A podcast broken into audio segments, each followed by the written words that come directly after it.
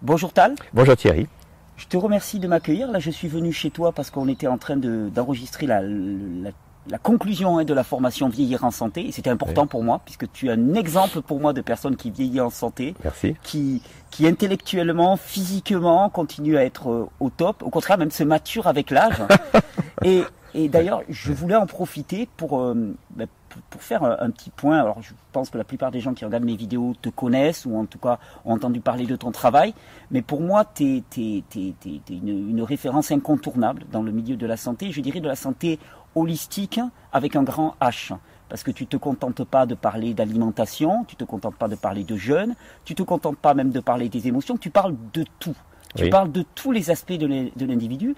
Et moi, j'aimerais bien, si tu permets, euh, qu'on sache comment tu en es arrivé là. Comment on en est arrivé à Tal qui parcourt le monde en riant avec le rire de Tal et, qui va, qui va bien, qui va très bien. C'est quoi ton histoire? Comment, comment tu as démarré? J'ai commencé ma carrière de médecin généraliste il y a une cinquantaine d'années et j'étais très sérieux à l'époque et je prescrivais tous les jours du Valium.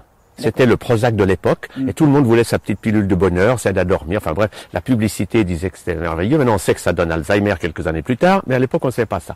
Puis un jour, je me suis dit, qu'est-ce qui se passe si moi j'en prenais?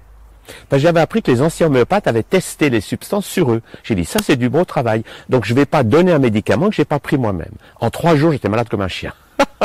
et là, j'ai eu un choc je dirais, une sorte d'ouverture, c'est que j'ai compris que la médecine que j'avais appris, c'était comment prendre des gens, voir de quoi ils sont malades, et les traiter de manière à ce qu'ils restent malades toute leur vie. Parce que la médecine, inféodée à l'industrie pharmaceutique, c'est ce qu'elle fait. C'est qu'elle voit, on vous met un nom de maladie, vous êtes épileptique ou ce qui, enfin bref, on vous met une étiquette, et puis on vous donne un traitement à vie. Ce qui est une aberration totale.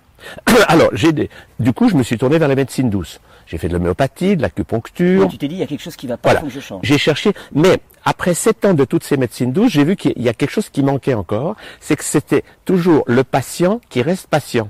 Et c'est le médecin qui a le savoir. Oui, le rapport d'autorité. Voilà. Alors j'ai dit, stop, et j'ai lancé le slogan, la santé, ça s'apprend. Et j'ai dit à mes patients, si vous voulez rester malade, allez chez quelqu'un d'autre. Moi, ce qui m'intéresse, c'est que vous deveniez votre propre médecin. Et ça, c'est la démarche holistique pour moi. C'est de donner aux gens les outils physiques, émotionnels, mentaux et spirituels. L'image que j'ai, c'est un cheval qui galope. Un cheval qui galope, il faut quatre pattes. Mm. Un cheval qui voudrait faire le Grand Prix de Longchamp sur une seule patte, l'image fait rire. On peut pas être heureux si on s'occupe que d'un corps. Alors, il y a beaucoup de gens, ils s'occupent bien de leur corps physique. Par exemple, ils mangent bio, ils font attention. Donc, sur ce plan-là, ils sont top. Mais au niveau émotionnel, par exemple, ah, moi, je vois des gens qui me disent, mais je comprends pas, je mange bio depuis 10 ans et je fais un cancer. Alors, je dis, oui, physiquement, vous vous occupez bien du corps physique, mais qu'est-ce que vous faites du corps émotionnel? Et là, souvent, les gens me disent, rien. Alors qu'est-ce que ça veut dire pour toi S'occuper de son Alors justement. Ah, parce que moi effectivement jeune, jus et tout, là j'aurais mis des, des, des Mais alors alors, le, le, corps émotionnel, c'est tout simple en fait. C'est que la nature a fait que nous sommes des êtres d'émotion. On a de la peur, de la colère, de la tristesse, de la joie, des émotions. Mm. Mais ces émotions, l'éducation nous a appris à les garder bloquées à l'intérieur. Alors, exactement. Alors, quand même, là, on parle, on parle alors justement, il y a alors les, les, deux positions que les gens connaissent, c'est il y a ceux qui gardent toutes les émotions bloquées à l'intérieur, et ces émotions qui s'empilent dedans, dans le corps, finissent par bloquer le système immunitaire et créer des, des problèmes. Hmm. Puis il y a ceux qui voulant pas faire ça, ils sortent leurs émotions en tapant sur les autres. Hmm. Mais curieusement, les violences portent bien. On le sait. J'ai écrit un livre là-dessus qui s'appelle L'âge de la folie douce ou Libérez votre folie douce. La folie douce, c'est pour moi si de, comprendre ceci, c'est que si je sors ma folie sur les autres, moi je vais bien, mais j'ai des problèmes avec la société. Oui. Et le monument. Pas hyper fonctionnel au niveau collectif, mais, c'est vrai parce que Henri Laborie parlait de l'inhibition de l'action, c'est-à-dire l'empêchement de passer à l'action. Il en concluait que finalement il valait mieux casser la gueule de l'autre pour soi-même. Il vaut mieux casser la gueule. de l'autre. Le paradoxe là, c'est qu'à l'époque on enfermait les fous. Maintenant ils sont tous neuroleptisés, ça a changé. Mm. Mais quand ils étaient enfermés dans les les médecins qui les suivaient étaient stupéfaits de voir qu'il n'y avait pas de cancer chez les fous. C'est comme une information importante. Ah, parce que, parce que leurs émotions sortaient. On voit aussi avec les Mongols ou les infirmateurs cérébraux qui n'ont pas d'intellect, ils ont la bouche ouverte toute la journée, euh, mais ils n'ont pas de cancer. Hmm. Parce que leurs émotions sont fluides. Alors moi, mon message dans ce domaine, j'ai appelé ça la gestion des émotions, c'est de dire, les émotions, on est là pour les ressentir, mais il ne faut pas les garder, ni les projeter sur l'autre. Donc les deux monuments qu'on a créés dans notre société de mauvaise gestion des émotions, c'est la prison pour les violents et l'hôpital pour ceux qui gardent les émotions bloquées dedans. Alors moi, mon message, c'est de donner aux gens des outils pour qu'ils reviennent un enfant de 3 ans. Et, et qu'il soit ni, ni dans de prison, ni dans un hôpital. Alors, parce que le problème de notre société, c'est que je peux pas avoir des émotions intenses en public, donc sauf si j'ai un nez rouge et que je suis un clown. Mais si je me mets sur la place de Bourg-Saint-Andéol, et comment commence à crier, à hurler de l'intensité, les gens ont peur. Ils pensent que je suis fou ou violent. Donc ils font venir le SAMU, le psychiatre, et on m'interne. Donc l'idée, on peut pas faire ça en public, mais chez soi on peut. Quand je suis seul, je vais prendre des moments pour oser retrouver l'intensité. Alors le, le côté extraordinaire, c'est la compréhension suivante, c'est que l'enfant de 3 ans, il vit toutes ses émotions dans le bonheur. Il dit pas je dois pas être en colère, je dois pas être triste, faut pas que je Non, il vit tout ça bien, il est tout le temps heureux. Et il est heureux quand il est dans des émotions dites négatives. Parce qu'il ne stocke pas. Un enfant en colère, qu'est-ce que c'est bon? Alors nous, ce qu'on apprend aux gens, parce que la plupart des gens, l'éducation leur a dit, ah non, non, on est des bons chrétiens, alors pas de colère. Ou bien, peu importe, mais on donne à l'enfant l'idée que la colère, c'est forcément mauvais. Alors que moi, je dis aux gens, non, la haine, c'est délicieux. Si vous la vivez bien, ah, et que vous la dansez, et c'est ce que j'ai appelé des chamans. C'est que les chamans dans le monde entier, c'est des gens qui utilisent leur corps à eux pour aider l'autre. Si je vais chez un chaman en disant j'ai mal au foie, s'il voit que mon foie est bloqué parce qu'il y a trop de colère, qu'il sent que je suis trop plein de colère, il va peut-être courir autour de moi en hurlant. Ce qui pour un médecin occidental semble d'un ridicule total. Qu'est-ce que c'est que ce cirque? Mais le chaman, il utilise son corps à lui pour qu'une partie des émotions passe à travers lui. Il danse, il crie, il pleure, il hurle, il est vivant. Et idéalement, ensuite, tu vas dire aux gens danser avec moi. Parce que... Et tu vas les entraîner et tu... Voilà. et ça- et ça va Parce que les, peuples qui dansent font beaucoup moins de maladies que les peuples euh, assis sur leur chaise. Mm. Alors, les gens le savent, ils, ont tous vu ça à la télévision avec les joueurs de rugby nouveau-zélandais. Ouais, le haka. Le haka. Ha, ha. C'est un peu ritualisé, mais l'idée est bonne. très- C'est très amusant d'ailleurs. Alors, il y a beaucoup de gens qui l'interprètent mal. Ils croient que c'est parce que c'est des guerriers, ils disent on va les battre. Pas du tout. Le concept qu'ils ont, c'est si je vais jouer avec de la colère, de la peur ou de la tristesse, je vais être tendu, je vais être stressé. Oui, Alors avant, voilà, avant voilà, et comme ça après je joue. Donc ils gagnent pas parce qu'ils veulent battre les autres, on est des guerriers les plus forts. Non, ils gagnent parce qu'ils sont plus détendus que les Parce autres. C'est ça qui est génial. Voilà, c'est ça l'idée. Ah, c'est intéressant. Alors, la- pour moi, la gestion des émotions, c'est prendre des moments hors de la vue du public pour redevenir un enfant de 3 ans. Alors, il y a quelques exercices, moi, que j'enseigne pour démarrer ça. Le plus connu que j'enseigne depuis 50 ans, c'est le tigre. Parce que c'est la fin de la violence. C'est quand je me sens tendu, au lieu d'aller dire quelque chose de méchant à ma femme ou à mes enfants, au lieu de garder tout ça puis faire comme si tout allait bien et j'ai tout bloqué à l'intérieur, je m'isole un moment et je griffe le long d'un tronc d'arbre, je sors ma colère d'une manière ritualisée, c'est-à-dire que j'imagine que je suis un tigre et j'ose vivre cette colère ah, en faisant ces gestes, je griffe tronc d'arbre et après je me sens détendu. Et après, tu es capable d'aller voir les autres Voilà. sans cette charge émotionnelle. Exactement. Et donc de parler avec eux. Oui. Et là où c'est extraordinaire, c'est que non seulement ça fait ça, mais ça permet aussi de réveiller mon guérisseur intérieur. Parce que un guerrier qui rit, c'est un guérisseur, il guérit. Donc l'idée, c'est que le guerrier, on veut plus le guerrier qui tue et qui détruit. Mais si je danse ma colère et celle de l'autre, je- c'est l'énergie d'un guérisseur.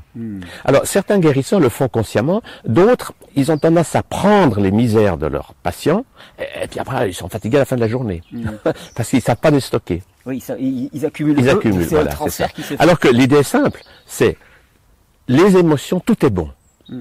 La tristesse, si je la vis bien, je la change, je la danse, je pleure avec des grands gestes, c'est absolument agréable.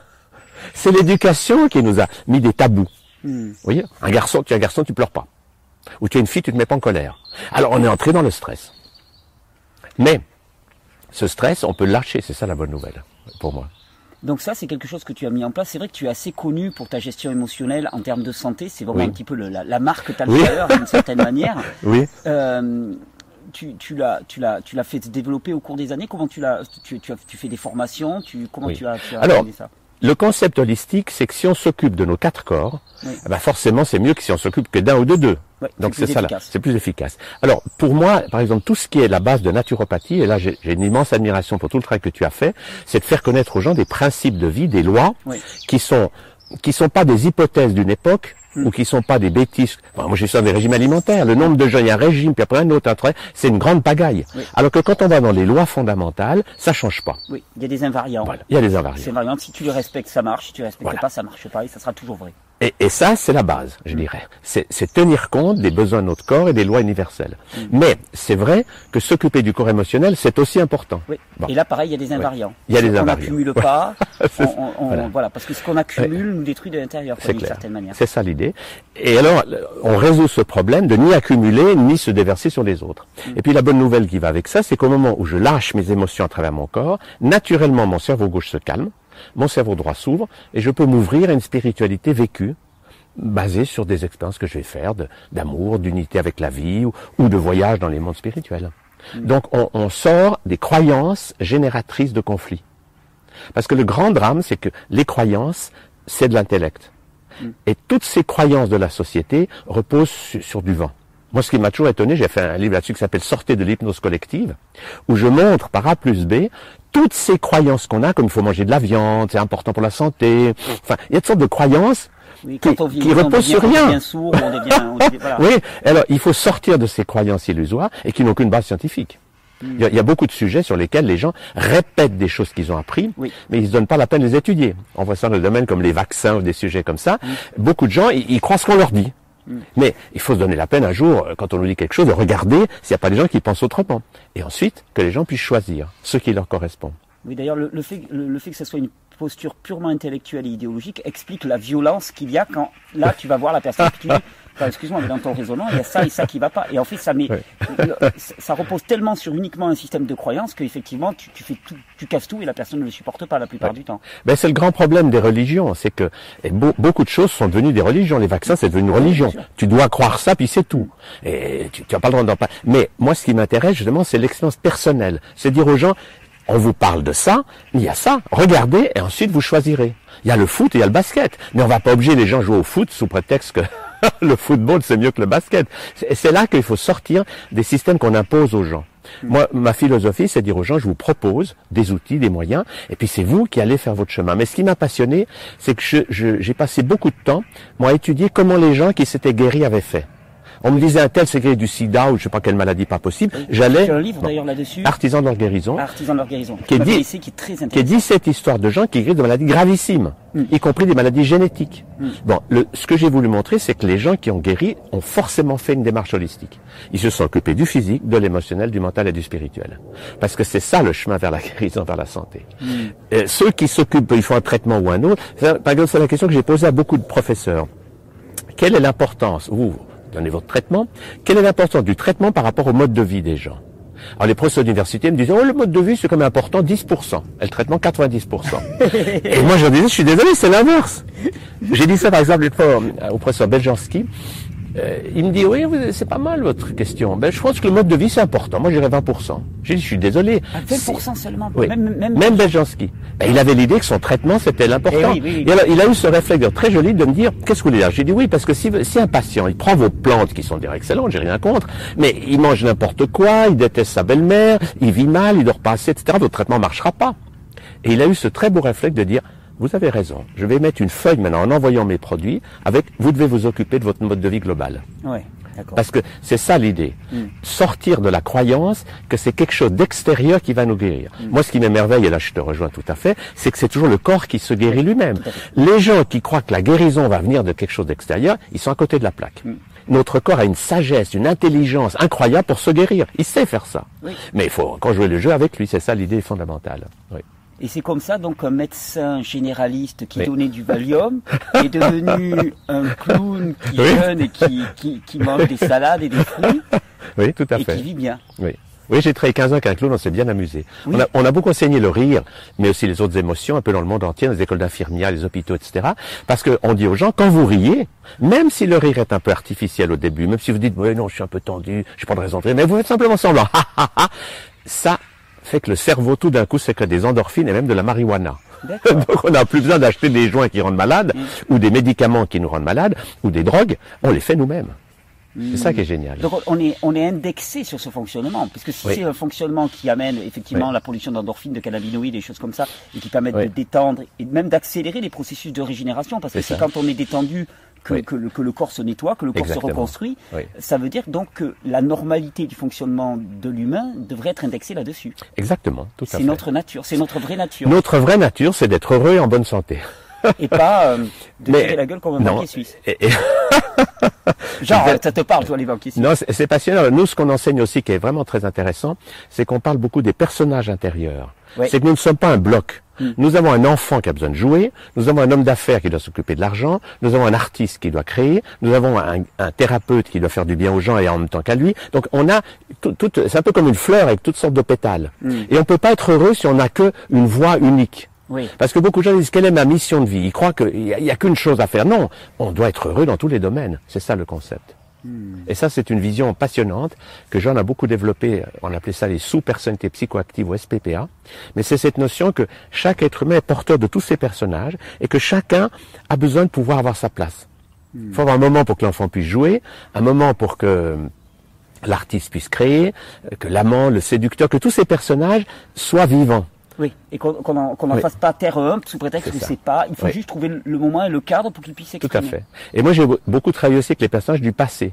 C'est que j'ai vu que j'avais souvent des gens dans ma pratique euh, chez lesquels toutes les thérapies n'avaient pas marché. Ouais. Alors je les emmenais voir dans leur inconscient. Et ce que j'ai vu, c'est que quand on fait des voyages comme ça intérieurs de conscience, en état modifié de conscience, on peut retrouver des personnages, même d'autres vies, qui sont restés bloqués. D'accord. Et au moment où on les libère émotionnellement, on récupère leur talent.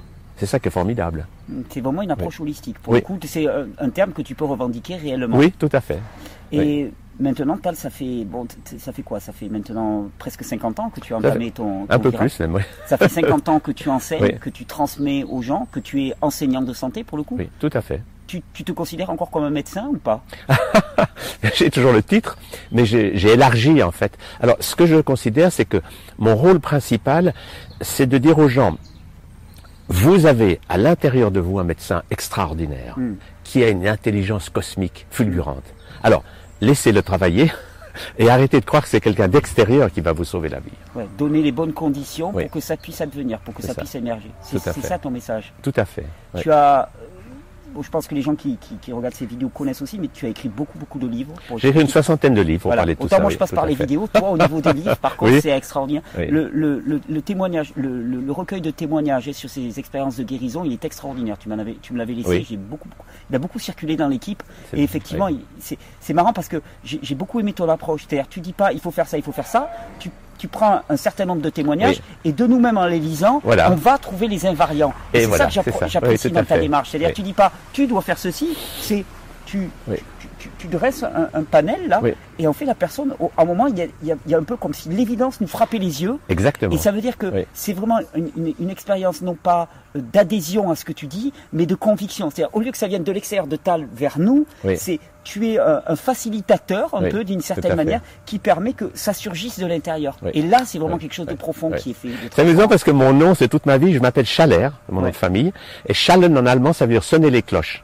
Ah. Alors pour certains, je suis un sonneur de cloches qui réveille les gens, et puis pour d'autres, j'ai les cloches dans la tête parce que ça veut dire euh, le Schaller, c'est aussi le sonnet du village. Il a les cloches dans la tête. Alors pour les multinationales notamment, je suis complètement fêlé. J'ai les cloches dans la tête.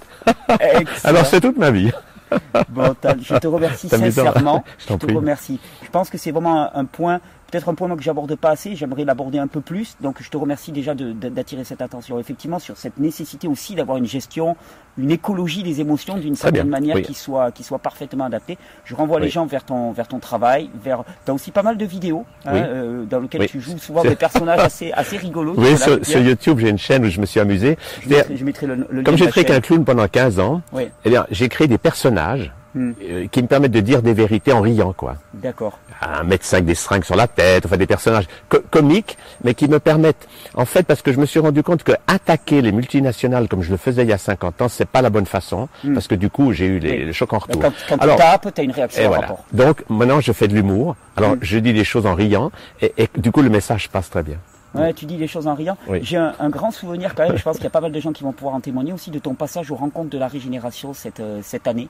Je me souviens parce que moi j'étais dans- Oui. j'étais en train de faire un réglage son dans le chapiteau et à un moment j'entendais de loin ça ressemblait à une espèce d'immense poulailler où ça criait, où ça, ça. riait et il y avait j'entendais des gens qui disaient ouais il y a Tal qui est dans, qui est dans le dôme et puis tout le monde convergeait on se demandait tout ce qui se passait et c'était extraordinaire avec des rires avec des et il y avait une, une paix et les gens sont sortis de là transportés d'ailleurs j'espère que tu nous feras l'honneur d'être avec nous pour les prochaines rencontres parce que vraiment ça a été une super super expérience Merci beaucoup. et qui, qui prouve aussi la pertinence de ton approche Oui. Euh, donc je Non, et, et puis j'ai beaucoup de chance parce que j'enseigne depuis 30 ans maintenant avec Joanne, oui qui vient de Madagascar et qui est une femme extraordinaire, Et a cette rayonnante. spontanéité Voilà, aussi. Tout à fait. ouais, Euh, extraordinaire. Alors, elle est à la étiez là fois- tous les deux d'ailleurs hein, Oui, oui, C'était on- important parce que le binôme fonctionne euh, à merveille, si je peux, si je peux me vrai.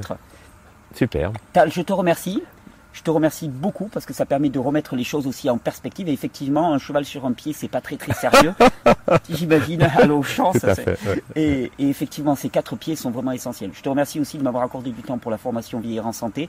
C'est important d'avoir euh, des conseils de personnes qui incarnent la santé réellement. Et, et, et, puis je crois qu'on va rajouter une petite vidéo sur un, un sujet qui, qui te, te, touche énormément et qui est un peu plus polémique. Avec plaisir. Merci D'accord, merci.